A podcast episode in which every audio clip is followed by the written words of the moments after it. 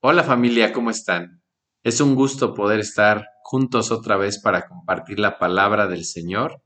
Y el día de hoy vamos a leer el libro de Daniel en el capítulo 5, en los versículos del 24 al 31 y del capítulo 6, del versículo 1 al versículo 2. Así es que acompáñenos a meditar en un juicio justo.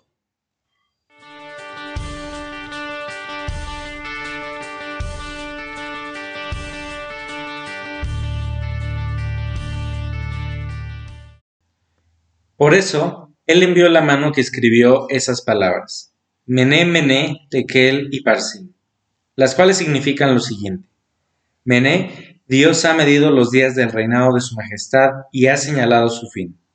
Tekel, su majestad ha sido pesado en la balanza y ha pesado menos de lo debido. Parsin, el reino de su majestad ha sido dividido y será entregado a medos y persas. Enseguida el rey Belsasar ordenó que vistieran a Daniel con ropas de púrpura y que le pusieran una cadena de oro en el cuello, y comunicó a todos que, desde ese mismo instante, Daniel ocuparía el tercer lugar en el gobierno del reino. Aquella misma noche mataron a Belsasar, rey de los caldeos, y Darío de Media se apoderó del reino. Darío tenía entonces sesenta y dos años de edad. El rey Darío decidió nombrar 120 gobernadores regionales para que se encargaran de las distintas partes del reino. Al frente de ellos puso tres supervisores para que vigilaran la administración de los gobernadores, con el fin de que el rey no saliera perjudicado en nada. Uno de los supervisores era Daniel. En esta palabra que acabamos de leer, podemos ver cuán importante es que nosotros seamos entendidos de que el hombre no perece por sus pecados, sino por la falta de arrepentimiento.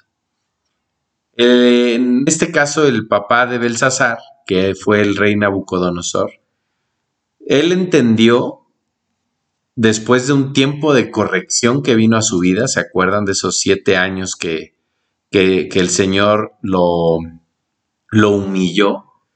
Él entendió que Dios es soberano y que solo a Él podía dársele la gloria y la honra y que todo dependía de Él, que Él era el único que podía poner o quitar eh, gobiernos, personas, puestos, toda situación en su vida. Y ahora Belsasar, que era su hijo, se enfrenta a una situación también en donde su orgullo y su soberbia lo hacen eh, pues despreciar al Señor, ¿verdad? Pecar en contra de Él, eh, tomar los utensilios como, como leímos hace unos eh, versículos atrás del, templo de Dios y profanar realmente el nombre del Señor. Sin embargo, la diferencia es que cuando es confrontado con este mensaje, él no se arrepiente.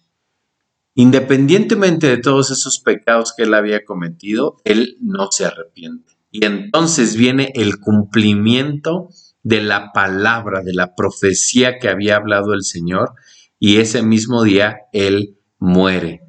Y, es entregado el reino, en este caso, a otro, a otro rey, al rey Darío. Eh, yo creo que esta parte de la palabra nos deja a nosotros una reflexión muy importante acerca justamente del arrepentimiento, de la humildad y del reconocimiento del poder de Dios.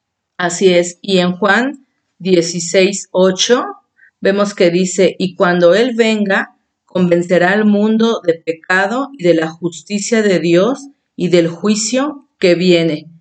Necesitamos ser conscientes de que el Señor vigila, ¿no? Vigila nuestras vidas en todo tiempo. Él está presente en cada momento y sabemos que a su debido tiempo ah, Él nos va a, juzgar, ¿no? Él va a juzgar todo lo que hicimos. A veces creo que puede ser que hagamos ciertas cosas y, y veamos que no pasa nada, cosas que son incorrectas y cuando vemos que no pasa nada, eso nos puede hacer pensar que no estamos mal pero no debemos de olvidar estar todos los días mirándonos a través de la palabra y que ahí podamos estar eh, siendo pues como un espejo, ¿no? Viéndonos ahí y viendo cuáles son nuestras faltas y cuáles son las cosas de las que debemos de arrepentirnos, ¿no? Porque como bien lo decías, el, el pecado no es el problema, sino la falta de arrepentimiento. Pero si no está la palabra cerca de nosotros, ¿cómo es que vamos a podernos, eh, no sé, medir o pesar, como dice aquí que el rey no tuvo el, no pesó lo que, lo que se requería, ¿no?